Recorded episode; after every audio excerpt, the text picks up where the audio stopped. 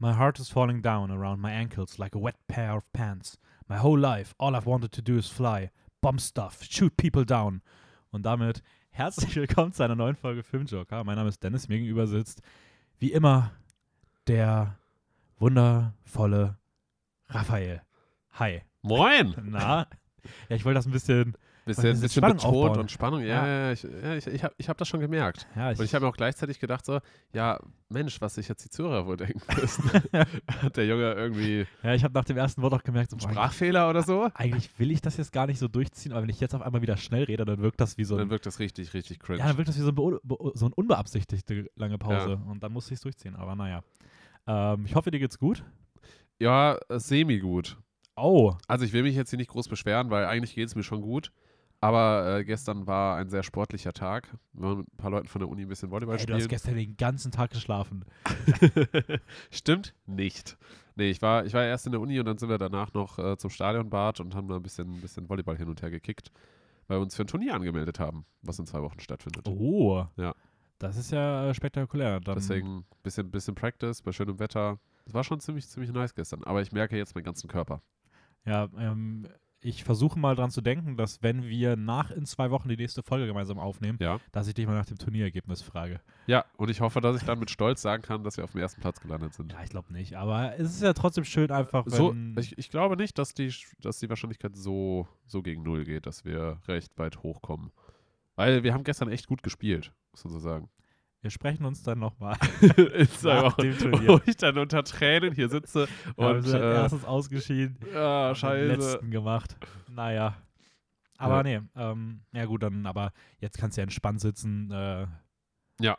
deinen Körper mal wieder generieren lassen. Er wird sowas von generieren in den nächsten anderthalb Stunden. Regenerieren, meinte ich. Wie, wie geht's dir? Ähm, mir geht's ganz gut eigentlich. Also nichts Besonderes. Irgendwie ist immer so, sobald bei mir die, der Uni-Stress vorbei ist, ist es irgendwie so, dann, dann ist so gar nichts mehr irgendwie. Das ist so, ja, Ja, ne? aktuell ein paar Sachen, wo ich drüber nachdenken muss, aber Ich stelle mir gerade vor, wie du einfach nur so in deinem Zimmer sitzt, so auf dem Stuhl und einfach nur, nur nachdenkst. So. ja, das Ja, ist manchmal, Keine Uni. Ja, gut, was mache ich jetzt? Ja, ich denke einfach nur nach. Manchmal braucht man die Zeit aber auch. Aber nee, also sonst eigentlich ganz entspannt gerade. Und ähm, ja, wir fangen einfach mal an, würde ich sagen. Wir haben heute nämlich ein bisschen, okay. bisschen, ein bisschen Rahmenprogramm, mehrere Sachen, über die wir reden wollen. Mhm. Hauptthema mäßig dann später über Top Gun. Da war Oh. ja auch schon das Zitat sein bisschen her, obwohl es nicht ganz aus Top Gun war, sondern eher aus der Parodie aus Top Gun, nämlich Hot Shots. Ah, okay. Ähm, ich wollte sagen, weil irgendwie kam mir das bekannt vor, aber irgendwie hat das doch nicht ganz gepasst. Ja, nee. Aber kann sein, dass es sogar so ähnlich im Original Top Gun was gibt und die einfach dann das Bomb Stuff und Shoot People Down hinzugefügt Ja, haben. ja, denke ich auch. Aber ja, ähm, als erstes Mal, wir sind im äh, Pride Month. Das heißt, ihr müsstet schon unser neues Design wieder gesehen haben, das jetzt wieder für den Juni am Start ist. Wir werden wahrscheinlich dieses Jahr keine Special-Folge schaffen, wo wir eine ganze Folge über das Thema reden. Tatsächlich einfach aus zeitlichen Gründen, weil die Personen, die ähm, das normalerweise machen würden oder ähm, die wir da als Duo am Start hätten, das von den zeitlich, zeitlichen Kapazitäten diesen Juni wahrscheinlich nur schwer schaffen. Es kann sein, dass da noch was kommt, aber aktuell sieht es eher nicht so aus. Trotzdem wollen wir zumindest immer am Anfang der Folge einen Film ähm, euch vorstellen, der irgendwo sich mit der LGBTQ-Plus-Community beschäftigt. Ähm, da auch noch der Hinweis, gerne sonst einfach mal letztes Jahr in den Podcast nochmal reinhören, falls ihr die Folgen noch nicht gehört habt. Ähm, die heißen, glaube ich, sogar irgendwie LGBTQ Plus Filmtipps oder sowas. Da Ja. haben wir eine ganze Folge darüber geredet. also ziemlich genau vor einem Jahr. Ja, irgendwann Ja. im Juni halt. Ja. Ich glaube, es war die letzte Juni-Folge letztes Jahr. Ähm, genau, ich habe heute einen mitgebracht und zwar Other People von 2016. Ähm, der ist aktuell auch auf Netflix, da habe ich den auch gesehen. Und es geht um David. David, der irgendwie gerade so eine halbe Midlife-Crisis hat. Als Comedy-Autor läuft es aktuell nicht wirklich gut für ihn.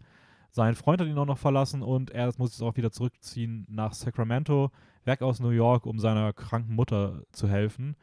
Ähm, trifft dabei auf seine konservative Familie, die er teilweise auch seit zehn Jahren nicht mehr gesehen hat.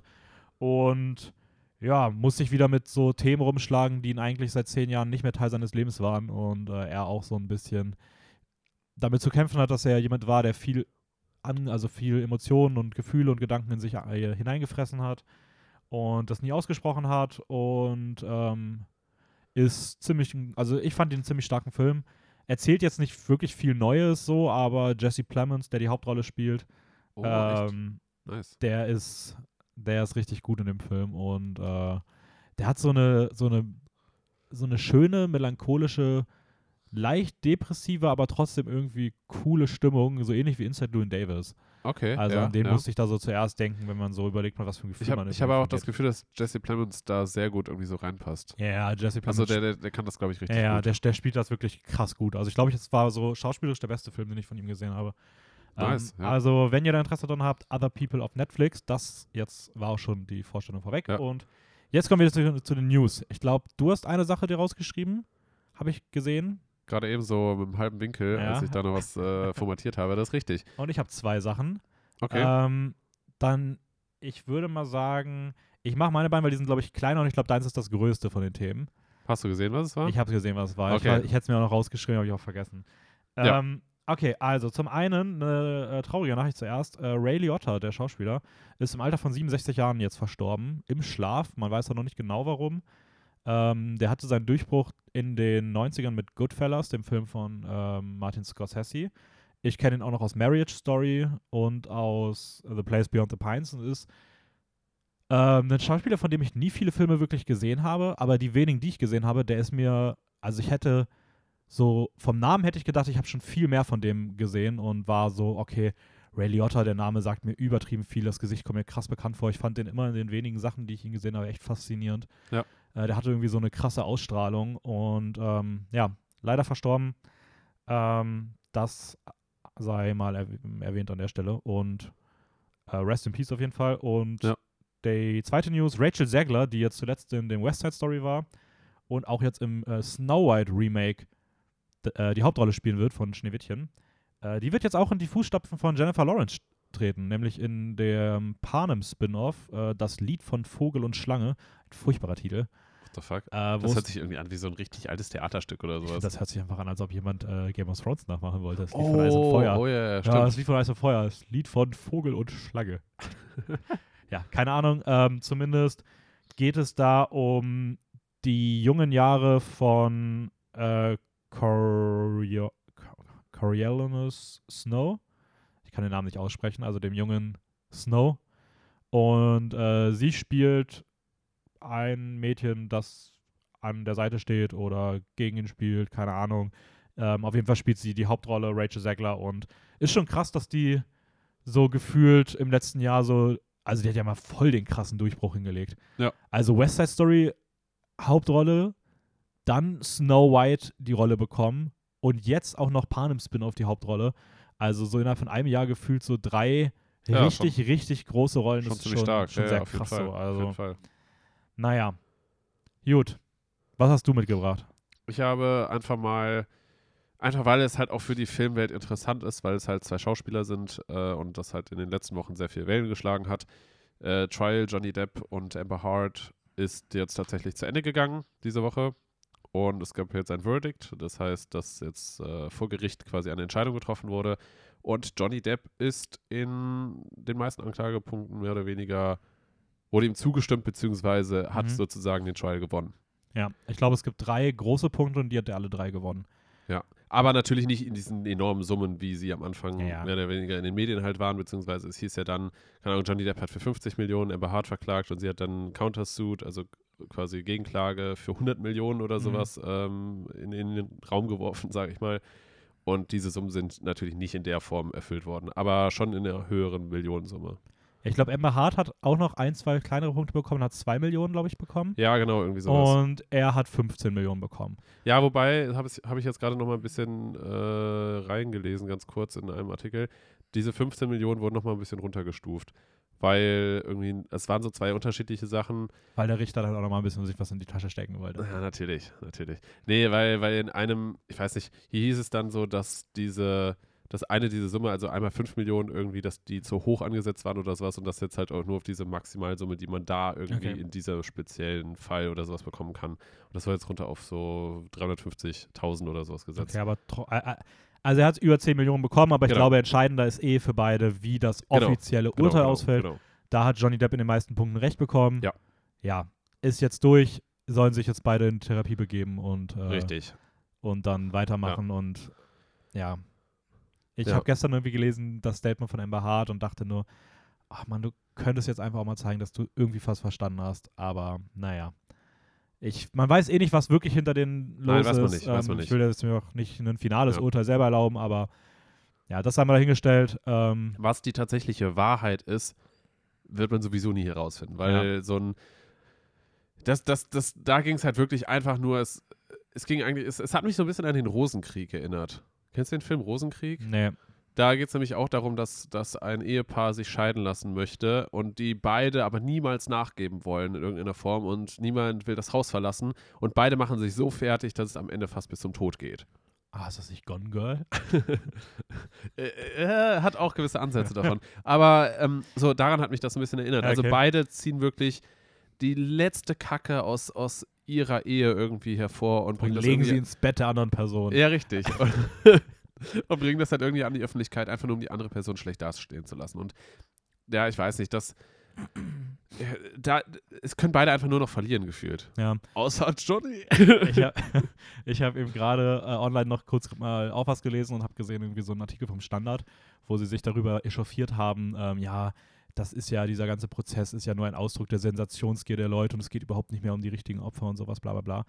Und dann dachte ich mir so, ja, irgendwo stimmt schon, aber es ist schon irgendwie paradox, dass äh, der Standard aktuell drei Leitartikel zu diesem Prozess einfach auf der Startseite sehr prominent ganz oben gepusht ja, gerade so. ja, ja. Das ist wieder passiert, oh mein Gott. Und ich denke mir so, ja, okay, ihr, ihr lachhaften Journalisten. Ihr ey. Scheinheiligen. Es ist so lächerlich. Einfach, ich, also du kannst Journalismus heutzutage eigentlich gar nicht mehr ernst nehmen. Es ist so Nein, ein, natürlich nicht. es ist so ein, ein Affenverein, wirklich. Ja, es, es wird sich halt nur noch auf diese ganzen großen Schlagzeilen geworfen, Ja. weil logischerweise die Geld bringen, weil das Ja. dann Leute anzieht. Das, Aber ja. ich, also, vor, also ich möchte mich jetzt wirklich auf so, Me auf so journalistische Medien beziehen, die so dieses eher klassische journalistische, so das ist ein Artikel und Ja. so, dass das ist irgendwie, ich weiß nicht, nur noch darauf aus, dass irgendwie drauf geklickt wird oder dass das irgendwie, dass die Zeitung gekauft wird und da wird überhaupt nicht mehr darauf geachtet, ob das irgendwie integer ist oder sowas. Aber äh, Ja. da, das, das muss man halt immer nochmal mit so verschiedenen Seiten betrachten, weil gerade Zeitungen und auch gewisser Journalismus das Problem haben, dass sie halt nach und nach so ein bisschen aussterben. Ja, aber da muss man auch ganz ehrlich sagen, ich finde die Lösung, ja, das ist ein Problem, aber die Lösung dafür sollte nicht sein, einfach irgendwie lügen, eigene Ja, Meinung ja. liegen lassen, nur damit das irgendwie, also das macht es ja nicht besser. So, ja, ja, also, nein, natürlich nicht. Natürlich Ähm, nicht. aber ja, stimmt schon. Also, aber dann kann man sich auch vielleicht mal andere Wege überlegen, als einfach irgendwie dumm zu sein. Naja. Ähm, Sehr gut gesagt. kommen wir zu neuen Trailern. Wir haben das jetzt ein bisschen runtergefahren, weil wir da jetzt drüber nicht mehr irgendwie immer eine halbe Stunde reden wollen. Ja. Ähm, wir haben ja für die Woche vier interessante rausgenommen und ich würde aber auch sagen, wir brauchen über die nicht so ausführlich reden. Ähm, mit welchem möchtest du anfangen? Slash Bag. Boah, ich habe auch jetzt erst auf, aufgeschrieben. Ähm, Slash, Slash Bag eigentlich sogar. Ja, wichtig ist aber zwischen dem Wort Slash und dem Wort Back einen Slashback zu machen. Weil das ist der Titel. Also der Titel ist Slash, Slashback, Back. Ein Doppelback? Nee, aber das ist ja dieses Ich Zeichen- weiß, ich weiß, das Zeichen heißt, Slash-Zeichen. Das heißt doch einfach nur Slash, oder? heißt das nicht Slashback? okay. Ich glaube, das heißt nur Slash. okay, dann ist es Slash, Slashback. Verwirrung pur. ähm, also Slashback, ähm, ein Film, der passend, wo der Trailer passend zum Start der vierten Staffel Stranger Things rausgekommen ist, weil er mich auch sehr an sowas erinnert hat in die Ja. Richtung. Ja, habe ich mir auch aufgeschrieben. Ähm, echt? Ja? Ich habe ich hab mir aufgeschrieben, dass es eine ganz wilde Mischung aus Teenie-Horror mit Stranger Things-Vibes hat. Ja. Aber auf etwas trashig. Ja. ähm, ist eine Horrorkomödie, das ist auch wichtig, also ist wirklich auch als Komödie Ah, schon als. Komödie, okay. ähm, und es lief auch schon auf den ersten Festivals, da kam der Film auch ziemlich gut an. Hm. Äh, deswegen bin ich mal gespannt und es geht um so eine Gruppe von jungen Mädchen, die irgendwo in so einem arktischen Setting, also in irgendeiner arktischen Kleinstadt irgendwie leben Ja. und äh, ein Alienwesen irgendwie finden in der Natur, das die Tierwelt angreift und mutieren lässt und dann diese Mädchen irgendwie angreift oder das Dorf angreift und irgendwie sowas. Aber, aber nicht nur Tiere, oder? Weil es hat ja auch wie Menschen so komisch. Ja, kann auch sein. Ich, aber ich würde schon sagen, also es ist vorzugsweise Tiere. Okay. Es sieht, also man sieht im Trailer sehr viele Tiere, die auf einmal ja. ja, ja weird stimmt. sind. Ach stimmt, es gibt auch die eine Szene mit der, mit der Person, mit der Treppe, wo sie so Ich, haunted-mäßig ich, ich, weiß, es nicht- ich runterkrabbelt. genau. Ja. Ähm, wie fandst du den Trailer? Also ich muss sagen, jetzt, dass ich weiß, dass es auch als Komödie ausgelegt ist, ja, dann, dann würde ich ihn wahrscheinlich noch ein bisschen anders ein, einstufen, aber ich weiß nicht, mich hat er einfach nicht so krass gecatcht. Ich Ah, weiß nicht, ob ich. Nee, irgendwie nicht. Okay, weil ich fand ihn nämlich den besten von den Vieren. Echt? Ja, auf jeden Fall. Okay. Aber- Interessant. Ja, aber weiß ich weiß auch nicht warum. Also, Ja, mich, mich, mich hat es irgendwie nicht so krass gecatcht. Ich weiß nicht, ich habe einfach diese, diese Trash-Note, die, Ja. die lässt mich nicht so ganz los. Kann auch sein, dass es bei mir nur daran lag, dass ich halt den Titel schon kannte und wusste, dass der Film gut lief. Und dass man dann deswegen natürlich so ja, einen Trailer irgendwie auch ja. anders schaut. Also das würde ich mal die Schuld bei mir sehen. Auf Ähm, jeden Fall. Okay, ähm, welchen, also das war Slashback, welchen haben wir, welchen wollen wir als nächstes machen? Pinocchio. Pinocchio, okay, okay, crazy, crazy, crazy. Ganz wilde Ähm, Mischung. Das nächste Disney-Remake. Als Remake, echt? Okay. Ja. Also die remaken ja ihre ganzen Filme und jetzt wird auch Pinocchio sein Fett wegbekommen. Wow. Äh, der lügende Holzmann aus den 40ern. Und ähm, Der hätte mal da bleiben sollen. der ja, findest du? Na, nein, nein, das war jetzt einfach nur so gesagt. Also so, weil, man Du sagst äh, einfach Sachen, die gar nicht deine Meinung sind. 40ern. Was? Nee, wie, wie, was, was waren so deine Gedanken? Kennst du den Original Pinocchio? Nee. Ah, Okay. Ich habe den, Also ich, ich kenne die Story Pinocchio so Ja. an sich, weil gefühlt gibt es ja auch immer wieder ganz viele Side-References. Auch in Shrek kommt Pinocchio vor. Ähm, Spoiler, Spoiler, nee, ah, nee, das ist kein das Spoiler. war nicht ernst gemeint. Ähm, ja, vielleicht ein kleiner. Nein, ähm, ja, aber deswegen, ich, ja, also der, der Trailer hatte schon, schon einen gewissen Zauber, würde ich schon sagen. Mhm. Gerade auch Tom Hanks Stimme passt, finde ich, sehr gut dazu, die einen so ein bisschen so, so eine verzauberte Welt irgendwie reinlockt und einen so irgendwie da behält und man sich schon fragt, ah, okay, wie geht's denn da jetzt weiter? Wie, wie heißt, wie heißt die, der, der Charakter von ihm? Ah, scheiße, ich habe gehofft, dass du es nicht fragst. Ich hatte nämlich gerade schon gedacht, so, oh, wie hieß der denn? Heißt hieß der irgendwie so Giuseppe? Ja, irgendwie du, sowas. der heißt Giuseppe, ja, ja, wir nennen ihn jetzt einfach mal Giuseppe. Giuseppe. ja. Ja, weil, ich weiß nicht, so, wenn, wenn er halt so als Giuseppe mit so einem, mit so weißen Haar dann irgendwie da irgendwo. Geppetto. Giuseppe, oh, also war gar nicht so falsch. Nee, aber Geppetto. Giuseppe. Ich bin dafür, wir, wir, Ja, bleiben, wir, bleiben, wir bleiben bei bei Giuseppe. Auf jeden Fall.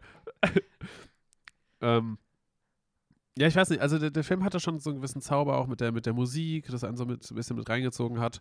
Aber gleichzeitig denke ich mir auch so, ja, braucht man das jetzt noch, so Ja, ein Disney-Film? Also, also meine Antwort auf braucht man das ist ganz klar nein.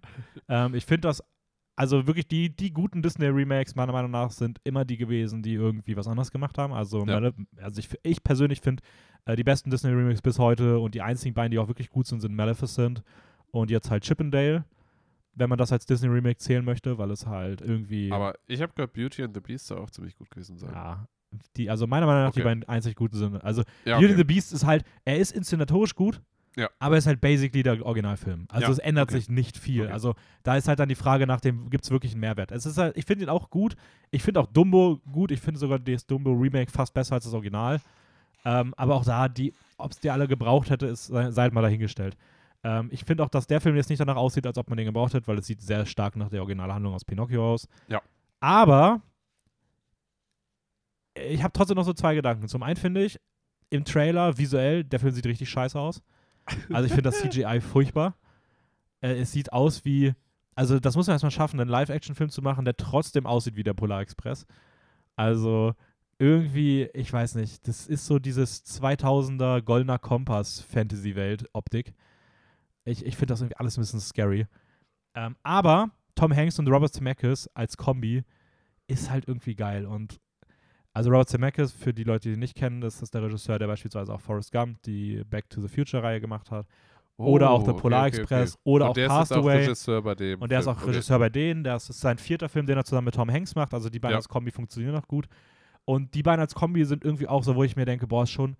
Also irgendwie dieser, was du schon meintest, so dieser Zauber, den spürt man irgendwie schon. Ja. Und es hat diese Robert Zemeckis Aura irgendwie. Und das ist, ja, das ist halt schon cool. Also, keine Ahnung, ich, be- ich kann es halt gar nicht einschätzen. Aber Was ich mich auch gefragt habe, als ich den jetzt gesehen habe, äh, was ist eigentlich mit dem Pinocchio von Guillermo de Toro? ja, der kommt auch noch dieses Jahr raus. Weil so ist ja so gefühlt dann einfach Konkurrenz.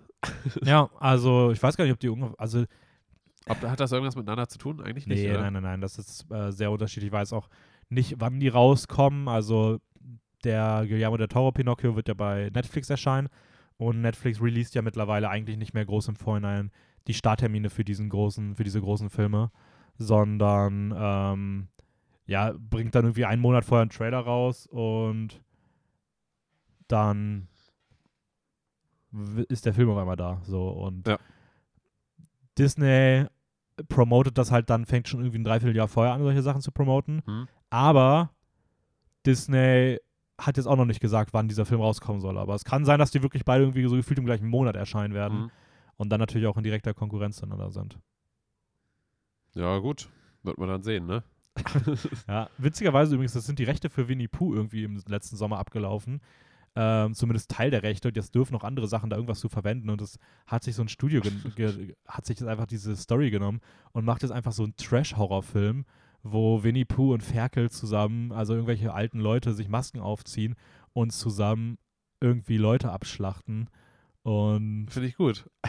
Der Film sieht so trashig aus und ich glaube, die wollen noch so einen richtig schlechten Film machen, aber finde es irgendwie einfach lustig, da Disney den Kakao zu ziehen. So. Also Ja, ja, ja. Fand ich, muss ich irgendwie gerade dran denken, so, wenn, Vor allem, wenn so kleine Kinder das halt irgendwie nicht checken oder sowas und sehen dann nur so Winnie Pooh auf dem Cover und dann denken sie so, ah, neuer Film. ja, er heißt, glaube ich, ich weiß gar nicht, Blood and irgendwas, also Blood and Honey. das ist auch eine böse Mischung.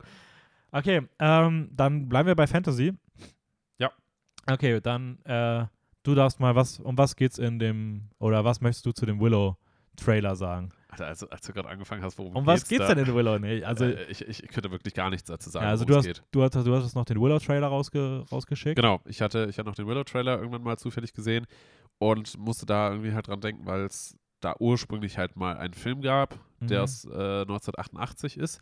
Den habe ich auch irgendwann mal gesehen, weil mein Dad den auf DVD hat, aber ich kann ja wirklich gar nicht mehr sagen, worum es geht. Also ich weiß ja nur, es ist eine Fantasy-Welt, ähm, irgendwie irgendein böses Unheil bedroht die Welt und dann muss da halt so ein, ja, ich meine, es ist halt wie, wie ein Zauberer, kleinwüchsiger Zauberer, der irgendwie da halt anscheinend der Einzige ist, der was machen kann. Aber äh, es gibt sicherlich noch andere, irgendwelche Fabelwesen und weiß nicht was alle, die halt dann irgendwie ihm zur Seite stehen und dann gemeinsam gegen das Böse kämpfen. Aber was genau und wie da die Story hintersteckt und so weiß ich gar nicht mehr. Ja, also ich muss sagen, ich habe jetzt auch, als ich den Trailer angeguckt habe, ich habe so ein paar, ich habe auch mal nach dem alten Film geguckt und er kommt mir von den Bildern her bekannt vor. Ja. Ich habe auch den Namen Willow schon mal gehört, aber ich hätte dir vor diesem Trailer nie sagen können, ob es so einen Film mal gab. Also das war jetzt wirklich so nur durch den Film und dann angeschaut und dann so, ja, okay, ich könnte das mal irgendwie was von gesehen haben, aber Ja. es sagt mir jetzt per se irgendwie auch nicht so wirklich was. Ja, ja. ja. Ähm, ja und er scheint jetzt irgendwie, er soll auch wirklich ein Sequel sein. Ach, echt? Also ich, es ich war mir nämlich jetzt nicht ganz sicher, was. Nee, was es soll, genau es, das soll, sein es soll ein Sequel sein. Weil ich glaube auch vom Originalcast sind viele wieder dabei. Ähm, ja, ich, ich weiß nicht. Also ich persönlich fand den Trailer jetzt nicht so gut. Also mich hat er jetzt irgendwie ziemlich kalt gelassen. Ja, ich weiß nicht. Also ich, ich, ich hatte schon so ein bisschen das Gefühl, also die Musik wirkte definitiv zu episch. Das habe ich aufgeschrieben. Es wirkte halt schon so ein bisschen so, als, als wollten sie diesen, diesen Charakter so von, von Herr der Ringe oder Star Wars oder sowas Mhm. mit aufgreifen. Und, und dafür, äh, sorry, war das halt einfach viel zu klein alles. Und das, äh, ja, passte einfach nicht so ganz zusammen. Aber wer weiß, vielleicht wird es ja trotzdem ein guter Film. Also, Ja, das kann, das kann sein. Ich muss sagen, ich bin halt irgendwie, keine Ahnung, mich schrecken bei solchen Fantasy-Filmen irgendwie immer der. Ich weiß auch nicht, was es genau ist, aber ich sehe diesen Trailer und ich stecke den direkt in diese Schublade. Ah, wieder so ein Teenie-Fantasy-Ding. Und ich weiß nicht, ob es irgendwie daran liegt. Also ich musste irgendwie daran denken, ich finde teilweise irgendwie der Cast, er sieht, der Cast sieht wieder so, wenn ich mir einfach nur den Cast angucke, es sieht einfach alles wieder so glatt geleckt aus im Vergleich zu meiner Meinung nach halt den weitaus besseren Fantasy-Sachen, die es momentan Ja. gibt, wo irgendwie der Cast viel, viel außergewöhnlicher irgendwie aussieht und aber meinst du mit Cast die Personen, also die, die tatsächlich die Personen, die gecastet wurden dafür, oder die Charaktere? Ja, ich weiß es nicht. Irgendwie so eine Mischung aus beiden, aber ich finde irgendwie so, dann, dann, dann sitzt da irgendwie so ein bärtiger Dude am, am, am, am Feuer und der Bart sieht aber einfach so überkrass perfekt aus. Also alles sieht so, alles sieht so glatt geleckt, alles sieht so perfekt aus. Ja, ja, ich weiß, ich weiß, was du meinst. ich, ich weiß es Es nicht. ist genau das gleiche Phänomen von, von Herr der Ringe. ja, Also von, von dem neuen Trailer, sag ich Ja. mal. Ne? Also wo halt auch alles gefühlt so perfekt aussieht. ja, und auch bei, bei Game of Thrones sehen irgendwie die, die, die Leute irgendwie perfekt aus, so, also von, die sind auch da gut, also mega krass hergerichtet und sowas. Aber irgendwie hat man da trotzdem das Gefühl, es ist so, da werden nicht irgendwelche Leute einfach irgendwie geschminkt, sondern die könnten halt wirklich in der Zeit so ausgesehen haben. Oder Ja, ja. also es, es, es wirkt irgendwie viel weniger präpariert und irgendwie das, und dann gemischt mit dieser krassen CGI-Optik, die immer so, so bei, bei diesen Teenie-Fantasy-Dingern irgendwie gefühlt auch immer so übersättigt ist, was die Farben angeht. Ja. Alles ist so knallbunt und Ich, ich glaube aber auch, dass das viel damit zu tun hat, dass zum Beispiel bei Game of Thrones die Personen äh, aus so Adelshäusern kommen. Ja. Und da, da stellt man sich halt vor, dass die halt Leute haben, die sich um sie kümmern, dass sie so aussehen. Und ich finde, bei jetzt so einem Fantasy-Ding wie Willow oder Herr der Ringe oder sowas, da ist das halt eher so, man stellt sich vor, sie sind in so einem Mittelalter-Setting, wo gefühlt alles eigentlich so schmutzig und heruntergekommen aussehen müsste. Ja. Also ich weiß nicht, es ist halt einfach wahrscheinlich so ein bisschen so diese andere Verbindung. Ja, es hat auch irgendwie diese, generell hat die, ist die Optik einfach alles ein bisschen zu, weiß ich nicht, zu soft irgendwie so. Ich, Mhm. also ich kann es gar nicht sagen, es hat so, wenn ich wieder daran denken muss, ist mein erster Vergleich wieder, es sieht halt eher aus wie der Hobbit und weniger wie Herr der Ringe. Ja, ja, ja. So, ja. und äh, keine Ahnung, also ja, ich muss sagen, ich fand die Musik tatsächlich ganz cool. Also gerade so am Ende, wenn dann dieser Haupttheme durchkommt, Ja. das war schon cool so. Und nachdem ich gehört habe, dass der Vorgänger auch echt gut sein soll, bin ich da auch mal gespannt. Ich habe dazu jetzt nichts bei Letterbox gefunden, also es kann auch sein, dass das eine Serie wird. War es echt? Ähm, weil, wenn es ein Film wäre, müsste es eigentlich einen Letterbox-Eintrag schon geben, aber Hm. äh, vielleicht ist er einfach auch noch gar nicht so bekannt, aber Ja. ja, er war, er war nett. Es könnte, er könnte cool werden, aber er könnte auch einfach so ein Ding sein, das irgendwo in der Bedeutungslosigkeit verschwindet. ähm, Klassischer. und damit kommen wir dann noch zum letzten Trailer, äh, The Menu. Ähm, ein horrorhaftes Kochevent. Ja. Ähm, Ralph Fiennes in der Hauptrolle, der hat auch schon Lord Voldemort gespielt. Ja. Und auch Oder, oder war das Q? Nee, war das M? er, M müsste es M gewesen müsste es sein. gewesen sein. äh, in James Bond. bei, ich wollte gerade Mission Impossible sagen, ja, bei James Bond. Ja. Ähm, und, aber auch sonst ein krasser Cast noch dabei, also Nicholas Holt, den man auch aus Mad Max Fury Road oder The Favorite kennt, und Anya Taylor-Joy Ja. äh, aus Queen's Gambit oder jetzt auch ganz aktuell aus The Northman. Also für so einen Film, von dem ich noch nie gehört hatte, auf jeden Fall ein überraschend starker Cast. Ja. Ähm, wie hat dir der Trailer gefallen? Ich muss sagen, mir hat der Trailer ziemlich gut gefallen. Also ich, ich mag dieses so unterschwellige, leichte Thriller-Horror-Vibes-haftige. Mhm. Also das, das, ich weiß nicht, das, das bekommt bei mir immer innerlich irgendwie sowas, wo ich mir denke so, ah, ich will, ich bin schon gespannt, was, was tatsächlich dann dahinter steckt. Und äh, ich weiß nicht, weil, weil letztendlich das Einzige, was man da erfährt, ist, dass einige Leute da halt irgendwo, weiß ich ja nicht, ich stelle mir das immer vor, als wäre das auf einer Insel oder sowas.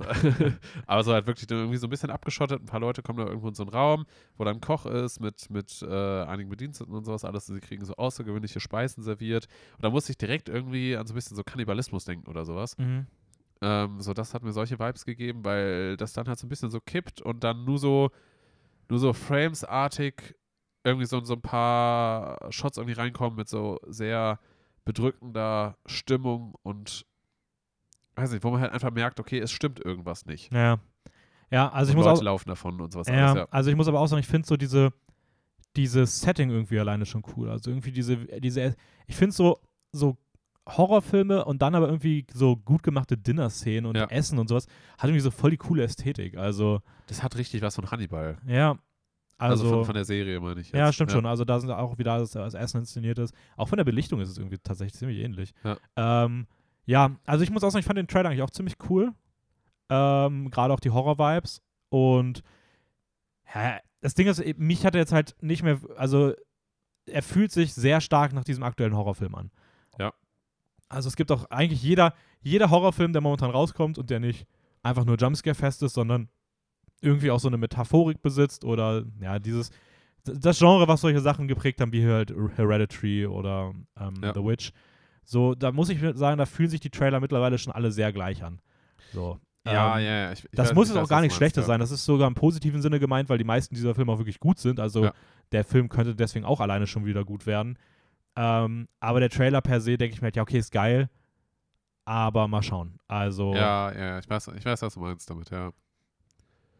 Ja, mal schauen. Ne? Mal schauen. Da können wir es eigentlich auch stehen lassen. und dann gehen wir jetzt ins Recap rüber. Und ich würde mal sagen, du darfst gerne mal anfangen, wenn du magst. Ich habe nicht so viel im Recap. Ich habe tatsächlich nur. Obwohl doch, doch, wenn man, wenn man noch die. Egal, ich, ich beginne einfach mal. Ich habe Rick and Morty Staffel 5 geschaut. Mhm. Ähm, ich glaube, das waren nur 10 Folgen. 8, 9 oder 10 Folgen, irgendwie sowas. Ähm, und ich muss sagen, es war ein bisschen, ein bisschen überraschend, weil ich habe immer nur mal so ab und zu, weil es ist halt, finde ich, immer so eine Serie, so ähnlich wie, weiß ich nicht, Sitcom oder so, die man immer so gut nebenbei schauen kann. Also Mhm. so mal, weiß ich nicht, am Abend mal oder mal zwischendurch, irgendwie, wenn man gerade mitten in der Vorlesung ist oder sowas, gefühlt Online-Vorlesung und man will nicht zuhören, dann kann man sich mal eine Folge gönnen. So, 20 Minuten einfach mal abschalten. Habe ich niemals gesagt. ich bin natürlich ein, ich bin ja vorbildlicher Student. Naja, du hast ja nur gesagt, man könnte. Man könnte, ja, Ja. klar. Genau, und äh, ich habe die halt dann immer mal so nebenbei irgendwie mal geschaut und ähm, ich weiß nicht, ich habe dann perfekt irgendwie mal nach einer Folge dann irgendwie ausgemacht und dann wollte ich mal wieder irgendwann eine, eine nächste Folge schauen. Auf einmal, hey, wie, die Staffel ist schon zu Ende.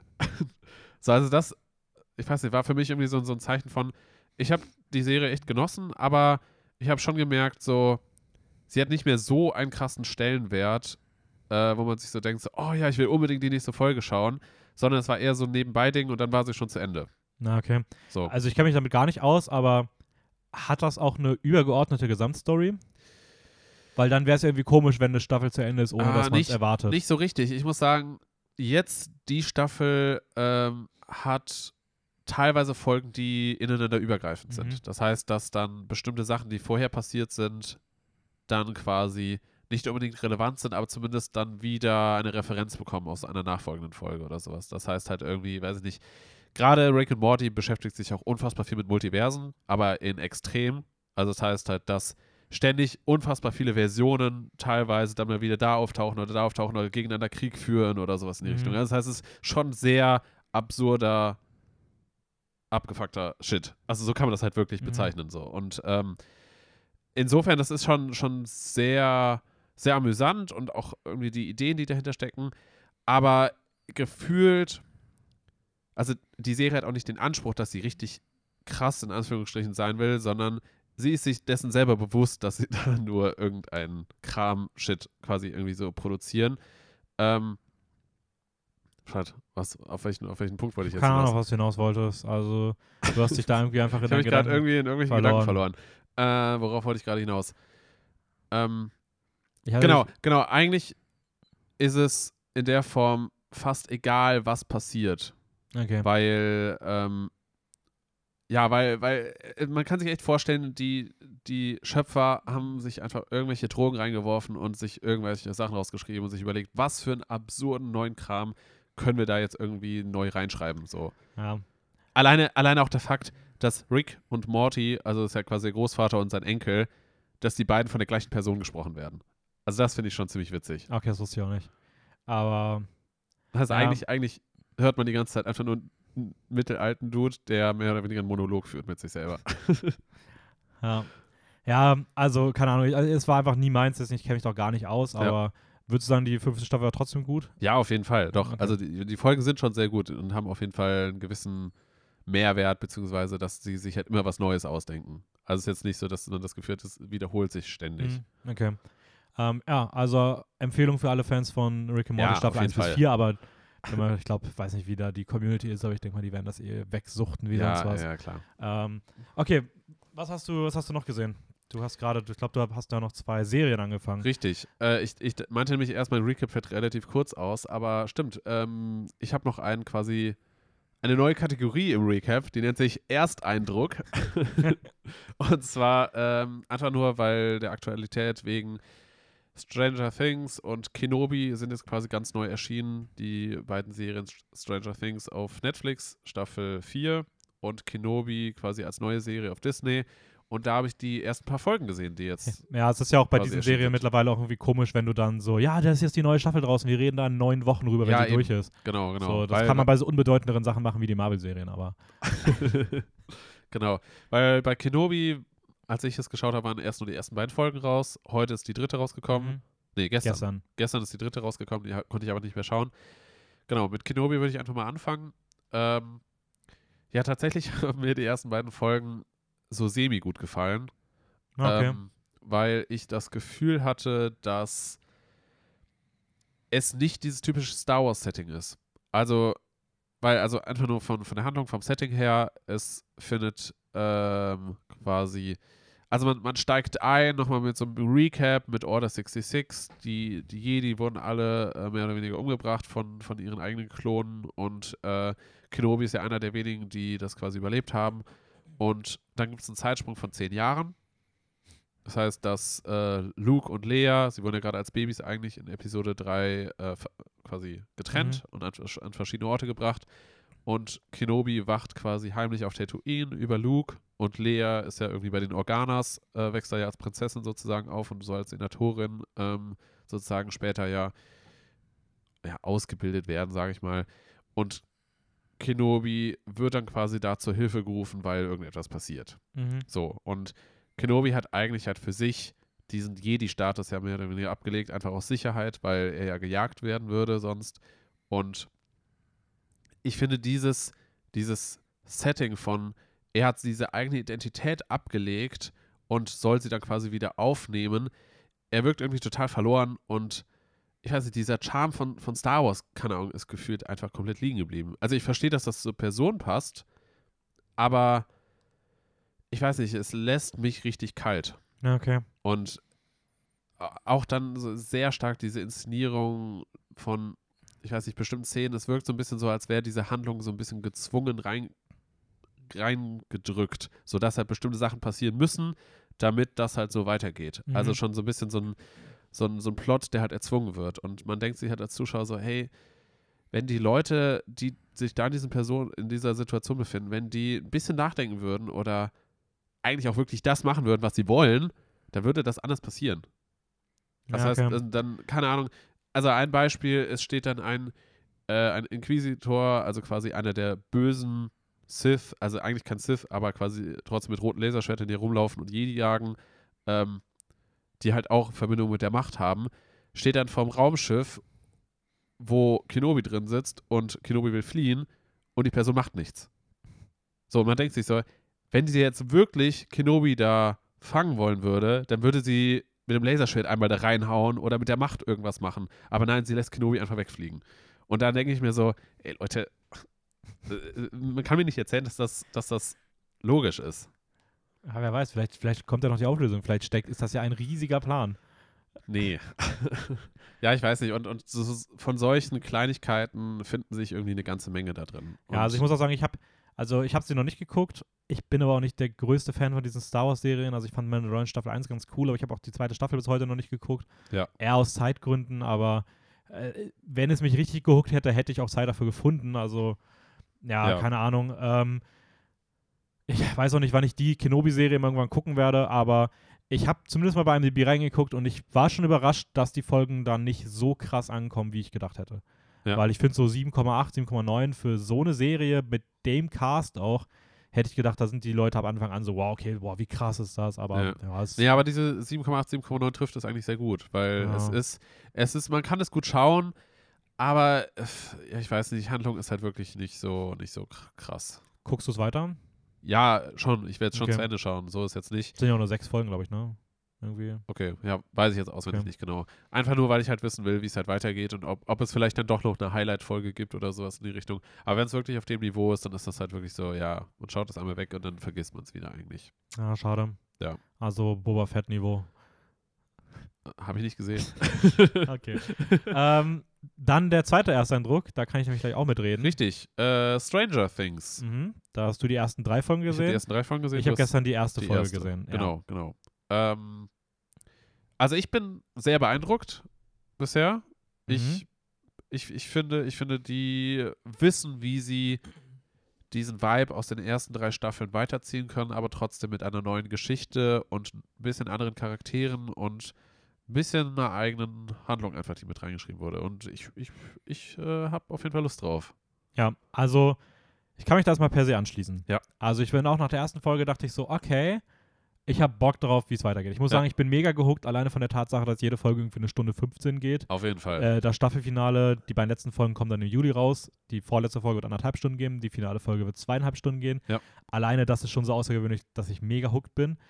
Ähm, ich fand die erste Folge auch ziemlich gut. Also ich habe da jetzt eigentlich nicht viel dran auszusetzen. Ich habe nur gemerkt, dass es schon auch so. Also ich finde, es ist wieder dichter an der Art und Weise auch wie die ersten Staffeln.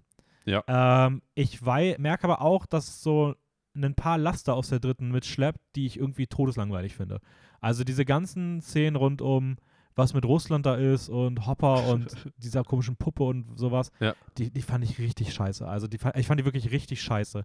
Ich habe auch das Gefühl, dass auch selbst Winona, Winona Ryder, die da die Hauptrolle spielt, Ja. ähm, dass die auch teilweise überhaupt nicht wusste, was, wie sie Emotionen spielen soll, weil ich fand sie auch schauspielerisch echt Grütze in, den- in den Szenen. ähm, und das hat überhaupt nicht reingepasst und ich hätte einfach mir gewünscht, dass die einfach sagen, okay, das, die Handlung hat ein Ende, wir erzählen da nichts mehr weiter. Und ähm, Ja, ich, ich habe die nächsten beiden Folgen gesehen und insofern, es ist. Es löst sich relativ schnell auf, sag Okay. ich mal. Ähm, aber da, also ich habe gemerkt, so einzelne Handlungsstränge finde ich nicht so interessant. Ich finde aber an sich trotzdem extrem cool eigentlich, was sie machen. Und was mir aufgefallen ist, also erstmal ist es viel mehr Horror als vorher. Ja, Also, ja, auf jeden Fall. Huiuiui, war das teilweise scary. Ob es jetzt sonderlich innovativ ist, wird sich noch zeigen, weil es Ja. fühlt sich schon immer wieder auch ein bisschen nach dem gleichen, nach der gleichen Handlung an. Ja. Irgendwie die erste Staffel war noch sehr eigen und ab der zweiten Staffel ist es so, es taucht irgendwie ein neues Übel in der ersten Folge auf und das ist irgendwie so ein weirdes Viech und Ja. mal gucken, ob sie dann einen eigenen Twist gut reinbekommen. Es hat mich sehr stark an eine bekannte Film aus dem Horrorbereich erinnert, aber ich sage jetzt mal nicht wer, weil Okay. aber ich habe auf jeden Fall das Gefühl gehabt, okay, das erinnert mich sehr krass schon an was, was man im Horrorbereich kennt. Ich hoffe, dass sie das nicht einfach nur ausschlachten, sondern dem noch was Eigenes hinzufügen können. Mhm. Ähm, aber ich finde es wirklich krass. Und das ist halt, da bin ich mich gestern nochmal durchgegangen. Es gibt fast keine andere Serie und da muss man auch mal riesige Props an, an, an Netflix geben, weil ich habe mich eigentlich nicht so drauf gefreut auf die vierte Staffel, aber ich bin schon sehr hooked und muss auch sagen, es wirkt nach einer krassen Qualität wieder. Ja. Ähm, die, die, die haben ein richtiges Händchen dafür, äh, junge Darsteller und Darstellerinnen zu casten. Also der Cast bei Stranger Things ist wirklich absolut krass. Also Ja. De Declan Montgomery in der dritten Staffel hat mich schon komplett umgehauen. Und jetzt in der vierten Staffel, ich bin da mal durchgegangen. Ich finde dieser, ah, es gibt diesen, der heißt mit Nachnamen Schnapp, ich weiß aber nicht, wie der, der, Äh, der spielt den. Noah, Noah. Noah, Noah Schnapp, der spielt diesen, ähm, den, Mike? Mike, Nee, nee, Mike, Mike ist Mike der ist andere. das nicht. Äh, der, der Junge, der in der ersten Season ne, der, die ist Hauptperson, ja, genau, genau. Ähm, ich finde, der hat sich echt gemacht. Also der, der ist, äh, ist ein bisschen irritiert, weil er einfach krass aussieht wie Charles Leclerc und ich das nicht mehr ausblenden kann. Aber ich finde, er hat sich echt zu einem richtigen, also ich finde, er sticht schon raus, auch aus dieser jungen Gruppe. Ich finde ihn sogar von den vier Jungs dem schauspielerisch den besten. Okay, ja. Ähm, Sadie Sink äh, ist absolut krass. Ich finde, das ist mit Abstand die beste von denen. Das ist die, die Das Max spielt. Die Max spielt, ja, ja. Äh, die hat die finde ich auch richtig gut. es ist ja. heftig, dass die nicht in der ersten Staffel dabei war, weil ich finde, die stiehlt allen die Show. Ich finde, das ist also scheiß auf Millie Bobby Brown, die ist halt solide gut so in der Rolle, Ja. die sie kann. Aber wenn du so guckst, okay, wer ist davon die, die richtig krass Karriere machen könnte, safe sie. Also ich habe wegen ihr auch schon irgendwie Kurzfilme oder so geguckt, wo sie mitmacht, nur weil ich wusste, dass sie dabei ist, weil ich sie so krass gut als Schauspielerin finde. Aber auch sonst Natalie, Natal, äh, Natalia Dyer, die die Schwester spielt, finde ich, ist extrem cool. Mhm. Jetzt ist äh, Joseph Quinn, heißt er, neu dazugekommen. Der, der der neue Billy ist. der, der Eddie spielt. Ja. Ähm, wo ich bei der allerersten Szene kurz war, okay, ich finde es, es ist sehr drüber, ich weiß noch nicht, ob ich es fühle. Das war die in der Cafeteria. Ja. Und dann kam die Szene im Wald. Und Ja, ja. alter Schwede, Ja, diese, der, der, der Typ, äh, der absolute Wahnsinn. Also ab diesem Moment, jede Szene, ich habe nur noch, ich, ich habe nur noch auf ihn geschaut. Es war mir egal, was da passiert. Einfach sein Schauspiel. Es ist so krass, wo sie diese Leute mal herkriegen und wie sie auch schaffen, diesen Leuten wirklich irgendwie so Raum zu geben und wie die sich entfalten können. Das, das, das kenne ich fast aus keiner anderen Serie auf dem Level, wie es Stranger Things schafft. So, und das, das, ist echt krass so. Also, Was, was hältst du von, ich sag mal, Ende der ersten Folge ist ja auch schon gewisser Horror-Elemente Mhm. so. Wie, wie fandst du das inszeniert? Oder was, was, was hältst du davon? Naja, also ich kann da nach der Folge noch mal ein bisschen mehr zu sagen, weil das damit zusammenhängt, dass ich Ah, halt okay. die eine Okay. Horrorfigur Okay, schon kenne. Ähm, aber losgelöst davon fand ich es eigentlich ziemlich cool. Also Ja. ich muss sagen, dieses Uhrenticken ist schon, da Ja, kriege ich auch direkt wieder so, so, so Mitternachtsstunden-Vibes und Ja. das, damit kriegt man mich immer. Das ist so ein bisschen, ich finde das schon äh, scary. Ähm, weil ich, ich fand das nämlich auch gerade jetzt auch in den nächsten Folgen. Ich wollte unbedingt weiterschauen, aber ich habe ich hab die Folgen irgendwie so mitten in der Nacht geschaut und ich war wirklich auch immer nach jeder Folge mit so einem Blick nach links und rechts hinter die Schultern so ein bisschen, so ein bisschen, ich weiß nicht, Ja. paranoid wirklich. ja, ich und, bin gestern aus meinem Zimmer rausgegangen. Ich habe dann realisiert, oh krass, ich bin alleine in der WG. Ja, und hab dann so, mein Vorhang hinter mir ist wieder zugefallen, dann war das Licht weg und es war im Flur so dunkel und ich wollte eigentlich nur zur Toilette gehen. Das sind Ja. so vier Meter, würde ich sagen, oder drei Meter sogar nur. Und ich habe so einen Schritt gemacht und habe gedacht so, ah, warte mal kurz und habe so nach hinten gegriffen und einfach so mit der rechten Hand hinter meinem Vorhang nochmal den Lichtschalter im Flur angemacht. Dachte mir so, ach komm, machen wir einfach mal kurz mal Licht an. Aber ja, Runterkommen. also ich finde es jetzt, es ist halt so ein bisschen Haunting, weil es halt auch wieder mit dieser Geisterstunden-Sache Ja, ja, spielt und sowas. Ähm, aber hat mich dann auch, also nach so den ersten zwei, drei Minuten war auch dann so, ja, okay, cool. ja, ja, ja, auf jeden Fall, auf jeden Fall. Aber nein, also überraschend, ich fand's ziemlich coolen Einstieg. Ähm, bin mal gespannt, wie es weitergeht. Ja. Werde jetzt auf jeden Fall jetzt auch zeitnah wahrscheinlich ein bisschen mehr durchsuchten, also ja. Es, es gibt auch in der dritten Folge so ein bisschen so ein, so ein Körperhorror-Moment. Okay. Ähm, wo ich auch war, oh, ist das unangenehm. Ja, da Ah. hatten sie auch in der dritten Staffel schon die eine oder andere Szene. Also ich erinnere mich an dieses komische, wo sie da am Bein was rausoperieren müssen und da irgendwie wirklich Ja. fingertief im, im, im, im Schienbein rum. Ja, es hat, es, es, es hat auch etwas mit, mit dem Bein zu tun, Ja, sag okay. ich mal. Ähm, ja, also wir werden auf jeden Fall dranbleiben. Ich denke mal, dass wir jetzt das nächste Mal dann äh, wahrscheinlich wirklich erst dann im Juli rüber reden werden, wenn die Ja. durch ist. Ja, ja. Ähm, von daher, Aber schon mal so ein Ersteindruck, Ersteinstieg, wenn ihr Stranger, Stranger Things mögt und auch generell so ein bisschen Horror-affin seid, nenne ich es Mhm. mal, dann äh, schaut euch die auf jeden Fall an. ja. Und bevor wir zu Top Gun kommen, habe ich auch noch eine Sache gesehen. Okay, Ähm, ich versuche es ein bisschen kürzer zu fassen, weil wir jetzt schon wieder irgendwie gefühlt schon wieder 50 Minuten über andere Sachen reden. passt voll. Äh, ich habe RRR gesehen, Rise, Roar, Revolt. Ja, auf Netflix. Ähm, der ist da auch ziemlich neu rausgekommen. Bisschen untergegangen leider. Äh, ist der teuerste indische Film aller Zeiten mit zwei, 72 Millionen US-Dollar Budget. Und auch einer der lukrativsten indischen Filme aller Zeiten. Ähm, und es ist die fiktionale Geschichte von zwei wichtigen indischen Männern, die an der echten Revolution beteiligt waren. Also es gab eine indische Revolution, wo sich Indien vom von der Besatzung ähm, Großbr also Englands gelöst hat, Brit der britischen Besatzung gelöst hat und dagegen revoltiert hat. Und es gibt zwei Menschen, die da wirklich wichtige, also, also eine wichtige Rolle gespielt haben, Okay. nämlich äh, Beam und Raju. Und die haben sich aber im echten Leben nie getroffen. Und dieser Film tut so. Also, tut jetzt aber allerdings so und erzählt eine fiktionale Geschichte über diese beiden Menschen. Ja. Die werden auch in der indischen Kultur, habe ich heute Morgen noch nachgelesen, teilweise als Messias-Figuren, Gottheiten, ähm, aber auch, ich lasse ich lass mal hingestellt, was Gut und Böse angeht, weil das ist bei dem Film auch ein bisschen komplexer. Ja. Ähm, und es geht um diese beiden, die halt auf einer Reise auch aus verschiedenen Gründen aufeinandertreffen und ähm, da mitten im Zentrum stehen. Ähm, aber auch mit einem Twist, der auch für durchgehend Spannung sorgt und ähm, auch zeigt, dass so, wie gesagt, Gut und Böse nicht so einfach zu trennen ist.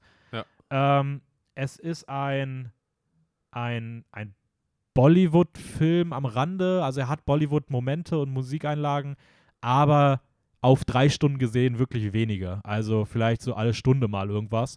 Also es hält sich wirklich sehr zurück und eigentlich ist es ein dreistündiges fucking Action-Spektakel. Also, wenn man so Everything, Everywhere, All at Once mag, dann geht das in so eine ähnliche Richtung, wenn es um die Absurdität geht. Also jetzt nicht Oh, mit echt? Multiversen, Schon- schon- schon aber es ist schon okay. absolut absurde Action-Szenen, ähm, wo du dir einfach nur denkst, so, what the fuck, wer hat sich das denn jetzt ausgedacht? Es ist jetzt nicht Fantasy-lastig oder sowas, ähm, zumindest nicht komplett, aber es ist schon sehr wild alles, was da passiert und ähm, Aber schon eine Empfehlung, würdest du sagen. ja, äh, also ich fand den großartig. Also ich fand den wirklich großartig. Man muss sich, man muss gefasst sein, dass es keine typische Hollywood-Produktion ist und es hat schon qualitativ sehr krasse Unterschiede. Also es sind wirklich teilweise so ein bisschen Trash-Effekte drin, Ja.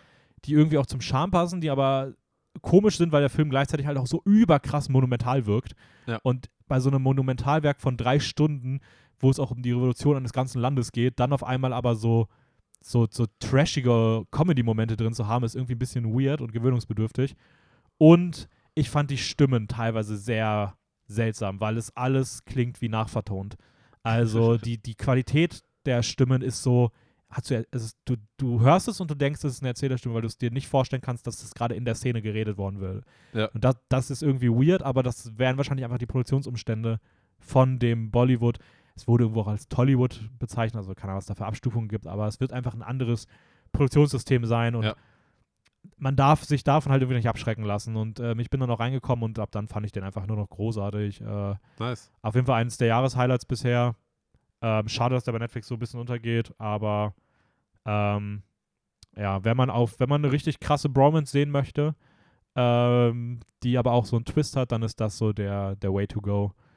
Und der Way to go ist aber auch per Jet ins Erreichbar. Hauptthema. äh, und ich würde sagen, wir reden mal ein bisschen über Top Gun. Über den ursprünglich meinst du? Wir jetzt? fangen mal, genau, also Ja. ähm, wir waren jetzt im Kino für Top Gun Maverick. Ähm, du hattest extra dafür jetzt auch nochmal den Original Top Gun gesehen. Ich habe den Original richtig. Top Gun vor vier Monaten oder so geschaut. Ähm, und ja, wir können ja mal, also ich würde sagen, wir, wir versuchen mal mit, den, mit dem Original Top Gun ein bisschen schneller durchzukommen, weil ich würde lieber über den aktuelleren reden. Ja. Ähm, demnach okay. ähm, wenn es für dich okay ist, ich würde mal den Einstieg kurz machen, Ja. weil, worum geht es in Top Gun? Ähm, und jetzt habe ich ein Zitat rausgesucht, nämlich die Title Card von Top Gun. On March 3, 1969, the United States Navy established an elite school for the top 1% of its pilots. Its, its purpose was to teach the, lots, the, lost, the lost art of aerial combat and to ensure that the handful of men who graduated were the best fighter pilots in the world. They succeeded. Today, the Navy calls it Fighter Weapons School. The Flyer calls it Top Gun. Uh. Und ja, da, darum geht's. Die, die Flugschule von Baloo und seiner Crew. Ähm, und es geht um einen Kandidaten, Pete Maverick Mitchell, gespielt von Tom Cruise, Ja. und seinen Partner äh, Goose. Und äh, Maverick ist halt so ein heißblütiger Jungspund, der sich auch nicht sagen lässt, gleichzeitig aber auch potenziell der beste Pilot seiner Zeit. Ja. Und die haben einfach eine richtig gute Zeit bei der Armee. So, so kann man es eigentlich zusammenfassen, ja. Ähm, denn diese gute Zeit, die wurde auch absichtlich so inszeniert, Mhm. denn äh, der Film wurde damals aus Propagandazwecken gedreht.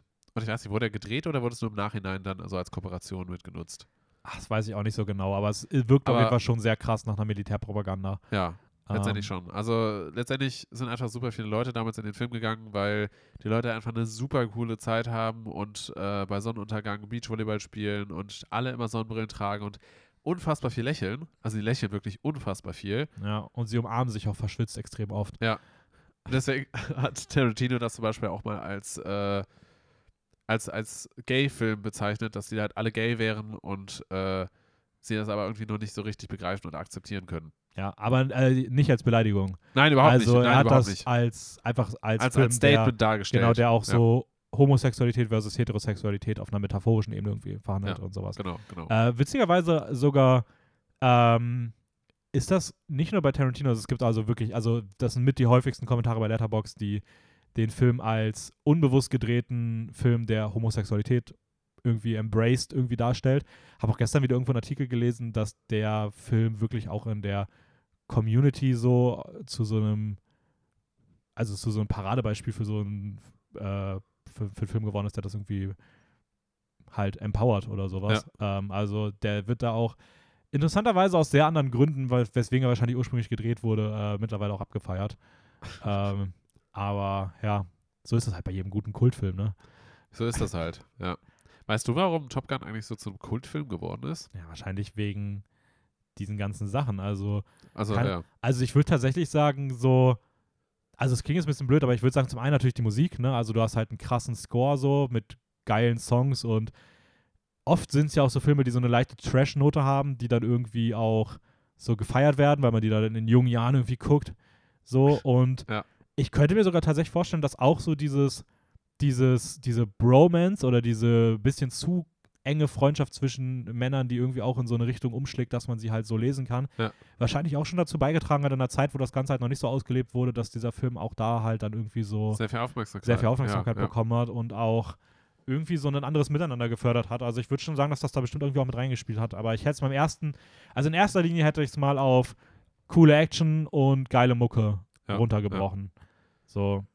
Und Aber- halt coole Aufnahmen auch. Also, weil gerade jetzt dieser Einstieg bei Top Gun ist halt so, man hat sofort das Gefühl, wow, hier ist schon irgendwie was Großes irgendwie am Berg und was alles. Diese, Ja. diese Zusammenschnitte aus, wie, wie Jets da ständig wieder landen und hochgehen und irgendwelche coolen Flugmanöver gemacht werden und sowas alles. Ja, das Opening sieht schon sehr geil aus. Ja, also das, hat, das hat schon sehr viel. haben wir damals noch an der Uni geguckt, glaube ich, im ersten, in der Stay-Up-Semester. Aber echt? Hm, Kann ich mich dann gar nicht mehr dran erinnern. müssten wir das Opening mal irgendwo im, im Saal gesehen haben. Ähm, oder wir sollten es zu Hause gucken. Ich bin mir gerade nicht mehr sicher, aber es war auf jeden Fall Okay. das Stay-Up-Teil. Ja. Ähm, weiß auch gar nicht warum. Aber äh, ja. Äh, witzigerweise standen damals vor den Kinos irgendwie so Boxen vom Militär, die dann wirklich nach dem Kino gesagt haben: Hey, hat euch das gefallen, was ihr gesehen habt? Hier tretet doch unsere Armee bei. Hm? Richtig witzig. Ähm, Ja. Also ja, die, die, diese Militärpropaganda-Gründe aus dem Originalteil sind ein bisschen kritisch, aber das wurde auch sehr schnell, hat glaube ich niemand mehr den Film mit dem Gedanken gesehen. Das war halt Ja. beim Rauskommen schon ein großes Problem und echt ungeil. Aber das ist ja auch, wenn du den dann zehn Jahre später gesehen hast, wirst du dich danach wahrscheinlich nicht mehr unbedingt wegen der, für die Armee angemeldet Nee. haben. Ich meine, das war ja auch zu der damaligen Zeit so ein Ding wegen dem Vietnamkrieg, glaube ich, der damals war. Oder war das die gleiche Zeit? Ich glaube schon. Ja. So müsste, ungefähr um den Dreh rum. müsste, müsste gesehen sein. Ja, das, das, das hat ja auch für sehr viel Furore gesorgt, sage ich mal, weil es ja auch dann diese Friedensbewegung und sowas ja stattgefunden hat und so und dann halt Leute sich da ja versucht haben, quasi gegen auszusprechen. Mhm. Ja. Ja. ja. also, wie, wie hat er dir denn gefallen? Also, du hast ihn jetzt auch das erste Mal gesehen. Ich habe ihn das erste Mal gesehen und ähm, ja, es hat, hat halt schon so ein, so ich weiß nicht, so einen gewissen Flair. Also es hat schon Spaß gemacht zu schauen, aber ich dachte mir dann schon auch im Nachhinein, ja, okay, es war dann schon irgendwie sehr, sehr auf die Nase gebunden, so dass, dass der Film halt cool sein will und, und eine Mhm. schöne Zeit und die Musik hat halt schon irgendwie so mega coole Vibes und sowas alles. Aber es ist halt, wenn man das wirklich nüchtern betrachtet, dann ja, dann weiß ich nicht, dann ist es einfach nicht so krass. Ja. Also, ich muss auch sagen, es ist für mich auch so ein Film. Ich fand den cool, ihn mal gesehen zu haben und verstehe auch, warum es ein Kultfilm ist, aber ich glaube nicht, dass ich den. Ich habe mir jetzt auch nicht nochmal mitgeguckt mit dir. Ja. Also, ich glaube, ich muss den auch nicht unbedingt nochmal gucken. Wenn der irgendwann mal laufen würde oder so und man vielleicht eh. Ja, oder, oder halt den mal mit, mit einem Freund oder so, so eine Ja. Zusammenschaut oder so. Äh, Dann ist der so okay, aber es ist auch kein Film, den ich so überkrass Ja. gefeiert habe. So. Ja, aber war schon cool gemacht. So. Ich muss Ähm. sagen, was, was mich ein bisschen gestört hat noch damals, aber ich glaube, das lag halt auch einfach daran, dass man das wahrscheinlich nicht so gut anders filmen konnte, war, dass die Flugszenen, die Jet-Szenen unfassbar wirr gewirkt haben. Mhm. Also da hätte man einfach gefühlt irgendwas aneinander schneiden können Ja. und dann war man so, ja, okay. Letztendlich, letztendlich wird die Action nur durch die Dialoge geleitet. Ja. Ja, das stimmt schon. Also da, da, du hast da gar kein Gefühl, was da gerade irgendwie abgeht. Ja. Aber ja, war halt, ich weiß gar nicht, wann ist der rausgekommen? 86, also ist ja immer eine andere Zeit gewesen, ne? Ähm, Ja, ja, aber ja, stimmt schon. Also ich hab, fand die Action jetzt im ersten auch nicht so krass beeindruckend. Also, naja. Ja. Ähm, ja, es kam dann in den 90ern übrigens, das sei noch kurz der Vollständigkeit erwähnt, kam noch äh, Hot Shots raus, die Mutter aller Filme im Deutschen mit Untertitel, ähm, von Jim Abrams, der hat auch den zweiten Teil gemacht und das ist eine Parodie halt auf Top Gun, also wirklich eine Ja. Parodie. Ähm, es geht um Lieutenant Topper Harley, der eigentlich die, den, sein, das Fliegen hinter sich gelassen hat, aber dann auch zurück zu dieser Fliegerschule ge äh, kehrt und aufgenommen wird und auf einen etwas inkompetenten und debilen Admiral trifft und ähm, da wirklich die dümmsten Aktionen entstehen. Es, es gibt, per, also es ist wirklich, eigentlich ist es der Film Top Gun 1 zu 1 und jede Szene wird komplett ins Lächerliche gezogen. Ähm, Wie es sich halt gehört bei einer Parodie. ja, ich muss sagen, ich, ich weiß, das wusste ich auch im Vorhinein, ich bin nicht der größte Fan von so richtig, also wirklich richtigen Parodien, ähm, die so jede Szene einfach nur ins Lächerliche drehen. Da tue ich mich mit dem Humor meistens ein bisschen schwer, habe ich, war auch hier der Fall. Ich habe ein paar Sachen gar nicht gefühlt, was den Humor angeht. Aber andere Sachen fand ich auch wirklich extrem witzig. Okay. Ähm, bin froh, ihn mal gesehen zu haben. Würde ihn ungefähr auf die gleiche Stufe stellen mit dem originalen Top Gun. ähm, also ist ein ziemlich witziger Film, den man sich mal anschauen kann, weil es ist schon sehr lustig, wie sie wirklich eins zu eins Szenen einfach komplett in das andere Licht drehen. Und Ja. ich jetzt sogar bei Maverick drin saß und mir bei gewissen Szenen nicht verkneifen konnte, daran zu denken, dass wie Hotshots eine ähnliche Szene gerade inszeniert ja, hatte. Ja. Und ähm, ja, das, also es ist schon ziemlich, ziemlich lustig. Ähm, witzigerweise spielt auch John Cryer, also Charlie Sheen spielt die Hauptrolle. Der spielt das auch wirklich gut, also dem kauft man auch da eine echte Figur ab, die dahinter steckt. Ähm, witzigerweise spielt auch John Cryer mit, das ist der Darsteller, äh, mit dem er zehn Jahre zusammen später die Hauptrolle in Two and a Half Men dreht. Also Alan. Oh, what? Ja, ist Echt? richtig weird. Die haben sich hier das erste Mal am, haben die zusammen gespielt, beide auch in recht großen Rollen. Und zehn Jahre später, und ich glaube sogar, dass irgendwo noch, ich habe das irgendwo gelesen, auch der Darsteller, der Herb verkörpert, Ja, ja. hat hier anscheinend schon mitgespielt. Da der aber anscheinend anders ausgesehen haben muss in jungen Jahren, habe ich den nicht erkannt. Aber ähm, finde ich schon irgendwie. Aber Verrückt. Das, das erinnert mich auch ein bisschen daran, ähm, dass es ja immer bestimmte Schauspielgruppen gibt. Ich weiß jetzt nicht, ob das bei denen der Fall war, aber die sich immer so ein bisschen zusammengeschlossen haben Ja. und dann oft auch in ähnlichen Ja. Projekten mitgespielt haben. Also, oder in gleichen Projekten mitgespielt haben. Ja, voll. Also das, äh, wenn man, also gerade, ich sag mal, gerade wenn man auch auf einem etwas höheren Level Filme guckt, also wirklich Ja. viele Filme guckt, dann denkt man sich immer wieder so, ah, interessant, diese Kombi, die haben sich doch da bestimmt kennengelernt. und es ist schon krass, wie oft solche Übersch Überschneidungen gibt. Und auf naja, jeden Fall. äh, Top Gun Maverick. Wir waren im Kino, im IMAX. Ähm, war auch gut so.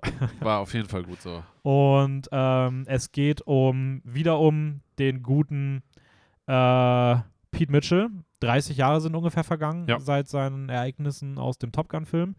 Und er hat nie groß Karriere gemacht, ähm, wollte das auch nie, ist einfach nur, einfach, er fliegt einfach nur gerne. Er ist mittlerweile auch eigentlich der beste Pilot wahrscheinlich der Welt geworden. Ja. Und ähm, verscherzt sich aber immer ein bisschen mit seinen Vorgesetzten. Und so ja, weil er halt immer so ein bisschen so seinen eigenen Kopf hat und ja, Und immer so meint es besser zu wissen. Ja, und jetzt ist es auch wieder so passiert und ähm, er hat durch einen Freund noch die Chance bekommen, als letzte Karriereoption äh, noch ein, einen, ein, eine, ja, ich glaube sogar zurück nach Top Gun zu gehen und eine Mission vorzubereiten. Ja. Ähm, eine Mission, die, die, die nahezu unmöglich erscheint und er soll die besten Nachwuchspiloten und Pilotinnen darauf vorbereiten, diese Mission, äh, Mission durchzuführen. Ähm, will das aber auch nicht so ganz, weil dort auch der äh, Rooster, also der Sohn seines besten verstorbenen Freundes Goose, Ja. Teil davon ist und er den nicht in Gefahr bringen möchte, Genau. aber ihn auch nicht abweisen möchte. Ja. Genau, und da steht halt auch ein gewisser Konflikt natürlich in der Luft zwischen den beiden, weil Oh, in sie. der Luft, äh, Oh, äh, war gar nicht in Absicht. Aber äh, war natürlich voll in Absicht gesagt. Aus Absicht. Nee, naja, ich wollte es nicht in kommentieren. Absicht, aus Absicht. Ups. Ähm, Deutschprofi. Naja, auf jeden Fall, ähm, ja, steht ein gewisser Konflikt in der Luft und äh, ja, der wird natürlich dann im Nach, äh, nicht im Nachhinein, aber während des Filmes halt nach und nach immer wieder halt ausgetragen und die beiden müssen das halt irgendwie miteinander ausmachen, weil Ist halt der, so. der, der verstorbene Vater halt irgendwie die beiden zusammengebracht hat. Ja, äh, inszeniert ist das Ganze von Joseph äh, Kosinski. Der hat auch schon den Tron Legacy Film gemacht, Oblivion. Ähm, macht jetzt diesen äh, Juni jetzt, glaube ich sogar, äh, Spiderhead, ein Film mit Chris Hemsworth auf Netflix, der ganz cool aussah. Und auch Only the Brave. Das ist so der Film, bei Ja. dem ich ihn wirklich als Regisseur sehr zu schätzen gelernt habe, weil Ja. ich Only the Brave wirklich großartig finde. Ähm, geht um so eine Feuerwehrtruppe, aber ist auch egal. Ja. Und er hat auch äh, Miles Teller und Jennifer Connelly aus diesem Only the Brave Film jetzt mal hier mit rübergebracht. Ja. Also auch da haben wir wieder dieses typische, da hat sich ein Trio zusammengeschlossen, die jetzt hier auch wi- wieder weiter zusammenarbeiten. Und ja, ich weiß nicht, er hat es wirklich geschafft, irgendwie daraus einen guten Film zu machen. Ja, Also, kann man schon so sagen. ich weiß nicht, Top Gun ist für mich einer der Filme, wo ich gesagt hätte, das ist einer der Filme, die am wenigsten eine Fortsetzung brauchen. also nichts an diesem Film hat irgendwie darauf hingedeutet, dass das wirklich mal eine Fortsetzung bräuchte. So. Ja gut, aber das ist ja oft so bei so ein bisschen so Kultklassikern, dass man halt ein bisschen Zeit verstreichen lässt und wenn dann halt alle oder die Hauptdarsteller in irgendeiner Form noch leben und äh, vielleicht Interesse daran zeigen oder sowas oder sich so eine Idee irgendwie entwickelt, dann sieht man auf einmal nach 20, 30, 40 Jahren halt wieder so eine komische Fortsetzung, die dann, Ja, aber, aber normalerweise, ich gebe dir natürlich recht, aber normalerweise sind das dann ja so Filme wie, weiß ich nicht, Indiana Jones so oder Ja. äh, Star Wars, also so Dinger, die wirklich richtig krass groß waren. Top Gun war ja nie so groß. ja, das stimmt, das so, stimmt, und, ja. Oder es sind halt Filme, die inhaltlich irgendwas zu erzählen haben. Also Blade Ja. Runner, da gibt es halt schon Sinn, auch da irgendwie nochmal, weil du, da- das, das sind halt welche, die fokussieren sich auf ihre Handlung. Ja. Top Gun hat per se nie eine Handlung gehabt, so. Also es war halt, mm, okay, Jungs fliegen gerne, let's Ja. shoot them. Aber ich glaube, was da wahrscheinlich im Kopf des Regisseurs irgendwie so eine Rolle gespielt hat, oder auch bei Tom Cruise, ist halt einfach dieser Punkt von, über diese Zeit in diesen 30 Jahren hat sich die Technik so Ja. unfassbar krass weiterentwickelt und Tom Cruise sich halt zu so einem Action-Tier auch irgendwie entwickelt, dass es dann hieß, wahrscheinlich auch von Tom Cruise Seite, hey, ich, es gibt eine Möglichkeit, mit der ich jetzt auf einmal in einem Kampfjet sitzen kann. Ja. Und dann hat der was, und dann hat er das wahrscheinlich auch richtig krass weitergepusht, das zu machen. Ja, alleine auch dieser Gedanke, lass uns mal austesten, wie krass wir Action mit echten Jets inszenieren können. ja, so. ja, ja. Ähm, ja, da, da, das, das, das, das wird halt wahrscheinlich irgendwie der Punkt gewesen sein und Top Gun ist dann einfach das naheliegendste gewesen, weil Tom Ja. Cruise da ja auch schon, wie gesagt, die Hauptrolle gespielt hat und einfach wusste, dass man das irgendwie weitererzählen kann und es auch diese Coolness-Faktor hat. Ja. Ähm, ja, ich würde es jetzt auch mal auf sowas runterbrechen, aber ich hätte trotzdem nicht gedacht, dass ich eine, einen Sequel zu sowas brauche. Und dann kommt Maverick und ist halt wirklich ein, also ich fand ihn wirklich herausragend gut, also überraschend auch. Er hat ein paar Längen. So. ja. Ähm, Und ich finde, er hat, also klar, die Story ist halt auch unfassbar dünn geschrieben. Also das ja, heißt, die- äh, welche, welche? Äh, aber darum geht es gar nicht, weil es geht halt wirklich einfach nur um dieses Kinoerlebnis. Ja. Und ähm, das kann der Film halt wirklich extrem gut. Also ich, ich glaube, ich, ich war bisher bei noch keinem Film im Kino so krass angespannt Ja. und hatte gefühlt durchgehend Gänsehaut. Also Ja, ich habe auch, wie gesagt, nach dem, ich habe das beim Film gar nicht so gemerkt, aber nach dem Film habe ich so gemerkt, als dann Abspann losging, dass ich wirklich zwei Stunden lang äh, meine Hände so richtig anstrengend zu Fäusten geballt hat. Meine Hände taten richtig weh danach. Und ich auch raus war und ich war richtig erschöpft. Also wir sind ja noch irgendwo, wir sind ja noch ein bisschen nach Hause Ja. gelaufen so und ich war Ja. richtig fertig. So. Ich war einfach so, boah, ich, war das anstrengend. Aber auf so ein gut, also so ein gutes. Ich habe es nicht beim Film gemerkt, dass ich dachte, boah, ist gerade viel zu viel für mich, sondern da habe ich es einfach nur so voll aufgesaugt und danach war ich einfach so, boah, krass. Hui, ich fühle mich gerade ein bisschen erschlagen, so, aber äh, voll geil, dass ein Film sowas auslösen kann. Also, ja, auf jeden Fall. Ja, und gleichzeitig halt auch irgendwie schade, dass man halt so einen Film dann, wenn man ihn ja nur im Home Cinema sieht, halt überhaupt gar nicht so richtig fühlen kann. Weil ich finde, gerade Ja. gerade im IMAX, wenn du diese Jet-Szenen halt hast und es dröhnt dir gefühlt im ganzen Körper, also es halt wirklich physisch merkst, ähm, es, es macht schon wirklich was mit einem. Und ja, du kannst dich halt auch nicht, also nicht nur soundtechnisch, sondern auch bildtechnisch. Also, ja, du sitzt dann da ja halb im Cockpit drin und du Ja. kannst dich auch gar nicht entziehen. Also, wo willst Ja. du denn hingucken? Die Leinwand ist so riesig, Ja. die nimmt alles von dir ein und dann fliegst du da selbst gefühlt durch diese Canyons durch. Ja. Und das ist halt so immersiv. Also, das, das reißt dich wirklich richtig, Ja. richtig rein in, dies, in dieses Ding. Und das wird, würde halt zu Hause so niemals funktionieren. Ich glaube trotzdem, dass der Film auch zu Hause noch absolut faszinierend ja, ist. glaube so. ich auch, glaube ich auch. Aber ja. das ist wirklich ein Ding, wo ich sage, wenn ihr irgendwie die Chance habt, ey, dann schaut euch den unbedingt im Kino an und auch Ja. nach Möglichkeit auf der größtmöglichen Leinwand mit dem besten Sound, den ihr so findet. Also, ähm, ja, ja, auf jeden Fall. Auf jeden Fall. ja, ich, ich fand es auch cool, dass sie verstanden haben, was Top Gun gut gemacht hat, weil sie haben ja so die, die Handlung, sage ich mal, oder sie haben die besten Elemente eigentlich aus Top Gun genommen, haben sie in dem Film gelassen und die schlechtesten Elemente aus Top Gun haben sie gestrichen. Also dieses Militärpropaganda ist hier irgendwie gar nicht mehr so viel durchgekommen. Es ist immer noch sehr viel Bromance, also es ist immer noch sehr viel Volleyball, Oberkörper freispielen und sich äh, halb verschwitzt Diesmal umarmen. nicht Volleyball, sondern diesmal äh, Ah ja, äh, so Football-Zeug, Football, ja, ja. aber mit gleichzeitig Offense und Defense. Ja, aber so, es hat schon wieder diese Momente und es ist teilweise auch ein bisschen kitschig. Also ich Ja. finde so dieser 80s Kitsch kommt schon durch, aber es ist irgendwie auch charmant, weil es irgendwie dann auch so ein bisschen so eine Hommage an den er- ersten Teil ja, ist. ja, ja.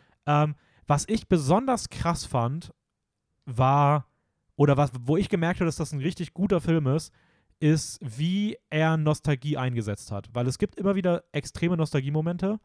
Ähm, der erste, bei dem mir das wirklich aufgefallen ist, ist die Great Balls of Fire Perform Performance in der Bar. Ja. Ähm, da würde man jetzt denken, okay, du hast wieder diesen Kultsong, jetzt natürlich müsst ihr wieder spielen und sowas. Und sie könnten einfach nur Nostalgie tottreten, aber sie machen jeden, jede Szene, die, die nostalgisch sein soll, wird eigentlich sehr schnell entzaubert in dem Sinne, weswegen sie nostalgisch ist. Also Ja. beispielsweise in dem Fall, die Musik wird sehr schnell ausgefadet. So. Und es wird dann sehr viel über die Personen erzählt, über die inneren Gefühle erzählt. Und die Nostalgie ist nie zum Selbstzweck da, sondern ist immer dafür da, um entweder die Geschichte richtig voranzubringen oder um emotionale Bindungen oder emotionale Prozesse in einer Figur abzubilden. Ja. Und das machen sehr, sehr wenige Filme heutzutage so. Und äh, das, das fand ich extrem cool. Also, Ja, es, es zeigt halt auch einfach, dass sie sich nicht nur einfach in dem ersten Film aufhängen, sondern ihn halt nutzen, um die Geschichte im zweiten Teil fortzuerzählen. mhm. Und das, und das funktioniert halt wirklich sehr gut. Äh, auch wenn die Geschichte jetzt nicht so krass ist, weil natürlich im, im Zentrum natürlich die, die Jetpiloten stehen und deren, deren Mission, dass sie halt irgendwie ausgebildet werden. Aber trotzdem macht es einen irgendwie als Zuschauer oder bindet es quasi als Zuschauer an die Charaktere. ja. Und das, ja, das hat aber ja. auch überraschend gut funktioniert, weil Ja. ich muss sagen, ich habe hier zu den Figuren, auch gerade in den Nebenrollen, habe ich viel mehr Bindung aufgebaut als beim Original Top Gun. Also da waren halt so die zwei, drei Figuren, die man irgendwie kannte und die man cool fand. Ja. Aber darüber hinaus jetzt irgendwie gar nicht viel. Und hier sind mir halt wirklich, also auch die kleineren Nebenfiguren sind mir voll hängen geblieben. Also äh, Payback, äh, dann Bob, Bob, Bob war richtig klasse. äh, die Pilotin. Ich, äh, ja, ich, also ich muss sagen, die Namen sind halt schwierig, ich. sich alle zu merken, so, ja. Äh, weil die auch alle diese komischen Tags haben. Aber ich fand schon eigentlich jede Figur, die man irgendwie auch dann im Cockpit mal sieht, man bekommt ein Gefühl für die und man schließt die irgendwie alle auch ins Herz und äh, man fühlt so diese Community unter denen.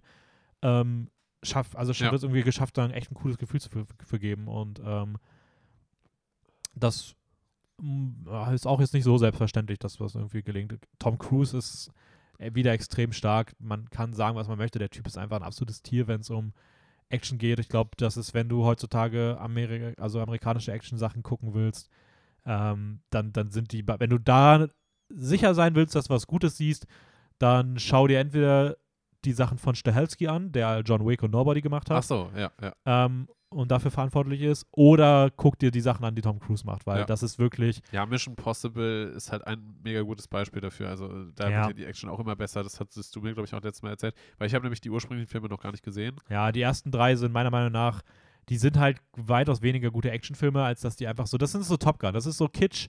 Es ist wirklich richtig, die sind richtig kitschig. Echt? Ja, die Okay. sind richtig kitschig. Also sind halt super ikonisch und sowas. Ähm, ich finde sie auch cool, man kann sie mal gucken. Ich finde sie jetzt als Actionfilm oder Agentenfilme nicht sonderlich gut. Aber die bauen schon von der Handlung aufeinander Ja, auf. ne? man muss die auch, man sollte Ja. auch die gucken, wenn man dann 4, 5 und 6 sehen will. Und ab Teil 4, ich weiß nicht, was sie gemacht haben, sie haben einfach gesagt, okay, lass mal alles fallen lassen, was wir bisher gemacht haben, lass mal komplett neue Inszenierung machen und äh, die ganze Tonalität auch switchen.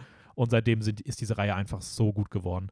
Und toppt sich halt mit jedem Film Ja. immer wieder selbst. Ähm, Aber, aber, dass sie zumindest halt nicht in diese Fast and Furious-Reihe rutschen. Das heißt, dass halt das so eine absurde Action Ja, wird. nein, überhaupt nicht. Also, das ist wirklich, also es erinnert eher an die Bond-Filme, aber an die Ja. guten Bond-Filme. Also Ja. Daniel Craig ist ja so gut, schlecht, gut, schlecht, schlecht, irgendwie sowas. Also es ist sehr, sehr, sehr schwankend. Und hier ist es einfach nur die guten Aspekte davon. Also ich finde, es ist die beste Agentenreihe, die es aktuell gibt. Das sind mit die besten Actionfilme, die es momentan gibt. Ja. Ähm, der Dead Reckoning Trailer sieht auch wieder absolut herausragend aus. Du hast ja den jetzt auch das erste. Ja. Letzte Woche habe ich den extra nicht gezeigt. Ähm, dann- lief ja als Werbung. im- lief als Werbung, äh, als Werbung im Kino, ja. Aber ja, also Tom Cruise ist wieder krass. Ähm, zwei, über die, wir können noch mal kurz über die, über die neuen Personen reden. Ähm, beziehungsweise eine alte noch. Val Kilmer ist auch wieder dabei, ähm, der Iceman Ja. spielt. Ähm, interessanterweise, das habe ich jetzt auch erst im Nachhinein erfahren, der hat 2014 die Diagnose auf äh, Kehlkopfkrebs, Kehlkopfkrebs bekommen. Das heißt, das war echt. Und das war echt, also der hat keine, der kann nicht mehr reden, der hat nur noch ähm, Oh, elektronische Stimme, aber per KI haben sie auf alten, aus alten Aufnahmen von ihm ähm, seine Stimme nachgebaut und auch als Deepfake nutzbar machen. Also er kann seine, sein, seine Stimme ist eine KI, die er an Studios geben kann zur Verwendung, dass sie halt in Filmen seine Stimme einsetzen können. Und das ist halt auch hier passiert. Das heißt, die Stimme, die du da hörst, ist nicht Val Kilmer, sondern es ist eine Val Kilmer-KI. What the fuck? Krass. Und ähm, da, das ist schon äh, sehr crazy. Ich habe mir das tatsächlich schon beim Film gedacht, dass da irgendwie sowas geben muss, Ja. weil es irgendwie zu unerklärt wurde und zu präsent war dafür, dass ich einfach gesagt habe, es ist einfach eine künstlerische Entscheidung gewesen. So. Ja, ja. Ähm, aber was genau die Umstände sind, wusste ich halt nicht. Und ähm, ja, ziemlich, ziemlich cool, aber dass sie das so umgesetzt haben. Ähm, dann noch zwei Figuren, die neu sind und recht viel einnehmen. Also zum einen Jennifer Connelly. Ja. Äh, die spielt Penny. Das fand ich richtig seltsam. Ganz kurz, ich habe Ja. da dir nach dem Film Fehler gesagt. Ich habe das nämlich verwechselt, weil ich dachte, es wäre die aus dem ersten Film. Ist sie nicht. Deswegen. Nee. Weil das, weil das, das fand ich nämlich komisch, weil sie hat ja irgendwie so eine ganz andere Funktion Ja, gehabt im voll. ersten Teil. Ich habe einfach nur die Namen verwechselt und dachte dann nämlich auch, also die Figuren haben halt überhaupt nicht zusammengepasst, aber ich dachte einfach vom Namen wäre es der aus dem Ja. ersten Teil, aber im ersten Teil war es Charlie. Ah, Ähm, aber im ersten Teil wird wohl erwähnt, dass Tom Cruise mal eine alte Flamme irgendwie liegen gelassen hat und äh, da irgendwie okay. so ein, darüber nie ganz hinweggekommen ist und ähm, Kosinski hat bestätigt, dass es sich dabei jetzt um die Ah, handelt. okay, okay. Und die deswegen, das ist so deren Vorgeschichte und bla bla. Ja. Ähm, ja, ich fand sie ist gut in dem Film. Ich mag sie als Schauspielerin gerne. Ich muss aber sagen, ich finde die Rolle jetzt nicht sonderlich komplex oder da wäre aber auf jeden Fall mehr drin gewesen, als einfach nur irgendwie die äh, Barbesitzerin. den, den Love Interest Ja. an der Bar. Ja. So. Ja. Aber Ja, ich fand, ich, ich, fand auch irgendwie ein bisschen komisch, weil man hatte es, ich weiß nicht, ich, ich fand diesen Vibe ein bisschen seltsam, als er an der Bar saß und, und sie dann halt mit der Glocke da ihn immer so ein bisschen bloßgestellt hat. Ich weiß nicht, das, das hatte irgendwie so ein bisschen was Komisches, fand ich. Ja, also ich weiß nicht. Also ich finde auch die Dynamik zwischen den beiden hat sich dann eher so ein bisschen entwickelt, aber ich fand die Dynamik zwischen den beiden jetzt auch nicht so krass. Also es war jetzt nicht so, dass man da gedacht hat, oh mein Gott, die beiden, Ja. die, da, da knistert es in jeder Szene zwischen den beiden. Nein, also, nee, eben nicht. Und, und ja, ich kann es jetzt verstehen, einfach nur aus dem Grund halt, dass sie schon mal was hatten. Aber hätten sie jetzt nichts gehabt, dann wäre diese ganze Entwicklung irgendwie richtig seltsam gewesen. Ja, Also, dass sie nur mit so ein paar Blicken austauschen und mit so, so ein paar Dialogen auf einmal so richtig krass wieder was anfangen. ja, also es ist nicht, es, es ist jetzt nicht so, dass ich sage, die haben gar keine Chemie so. Ja, ja. ist schon auch teilweise sind da echt süße Szenen irgendwie drin, aber ja, keine Ahnung, also hat es hat, jetzt nicht so krass gebraucht und war auch eher so eine etwas schwächere Figur, würde ich sagen. Ja. ja. Ähm, leider. Äh, wen ich aber richtig krass gut fand, ist Miles Teller. Ja, fand ich auch. Also ich auch. fast so ein bisschen Showstealer, würde ich sagen. Also. Ich finde, er hatte eine richtig krasse Präsenz. Ja, ich, ich weiß auch nicht, also ich irgendwie, er hat auch immer ein bisschen anderen Look. Er war ja auch so ein bisschen auch so dieser, dieses Gegenstück zu äh, Maverick aus dem ersten Teil. So, ja, dieses, ja. dieser, so alle kommen in Uniform, er ist der Einzige, der einfach mit so einem coolen Hawaii-Hemd irgendwie kommt.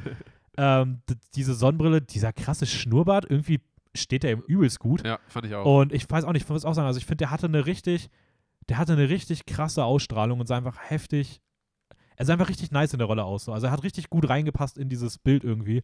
Und er war auch so, er ist ins Bild gekommen und du hast ihn angeguckt. Es war halt, er war so die Person, die immer rausgestochen ist. Ja, so. Aber er hat halt auch die Ähnlichkeit natürlich zu seinem Vater. Quasi. Ja, voll. Also das wurde ja. natürlich absichtlich so gemacht, ja. dass er auch dieses Schnurrbart hatte und auch ein bisschen von der Statur und auch vom, vom Gesicht her. Also es war einfach ein richtig gutes Casting irgendwie. Ja. Also, ja, keine Ahnung, Miles Teller, ich finde den Typen eh sehr underrated. Ähm, der, der ist auch echt krass. Ich hoffe, dass der mal wieder ein paar mehr große Rollen noch bekommt, weil irgendwie, er spielt, er spielt immer einen geilen Film mit. Also ich bin Ja. sehr zufrieden mit seiner Filmauswahl, aber es ist auch irgendwie so gefühlt alle sechs Jahre kommt mal irgendwas so. Also man hat, man kriegt jetzt nicht viel von ihm geboten. Ähm, und immer in so, ja, so Geheimtipps irgendwie. So Only the Brave war eher so ein Geheimtipp. Whiplash haben jetzt auch nicht so viele gesehen, ist auch nie groß gelaufen. Das ist jetzt so seine erste größere Rolle. Ähm, Ja, aber wer weiß, vielleicht, vielleicht geht es ja jetzt steil nach oben, ne? In die Luft.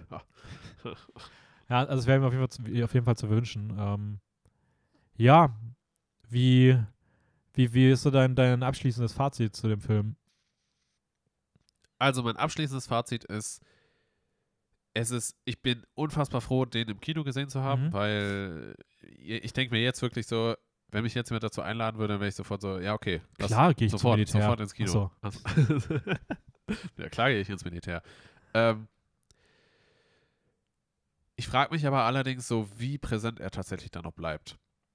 Weil er ist jetzt halt irgendwie Mhm. gefühlt auf allen, weiß nicht, Seiten wird er jetzt gefühlt hochgelobt und sowas als richtig krasser Blockbuster-Action-Film. Aber das bleibt er dann letztendlich auch. Also weil, weil so viel Mehrwert und, und auch langfristig anhaltenden Prestige, weiß ich nicht, hat der Film jetzt wahrscheinlich nicht. Eher dann wahrscheinlich nur für Tom Cruise, weil er halt Jet Also geflogen ist. man muss natürlich mal fairerweise sagen, dass oft einfach nur Blockbuster irgendwas krasses machen, dann trotzdem irgendwie in der Zeit bleiben. Also ich finde Avatar ist da das beste Beispiel. Ja, so, okay. das ist inhaltlich noch dü- dünner ähm, und auch hat auch teilweise andere Sachen, die da.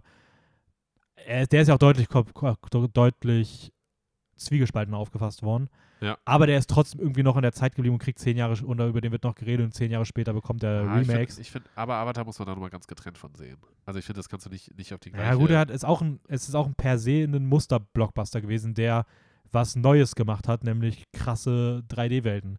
Und du hast jetzt halt auch wieder einen Muster-Blockbuster, der halt das erste Mal richtig krasse Flugszenen zeigt. Natürlich ist es was anderes, weil es eine Fantasy ist und das ist jetzt halt ein Actionfilm und es viel mehr geht um in Welten eintauchen. Ja. Das hat halt Top Gun Maverick nicht.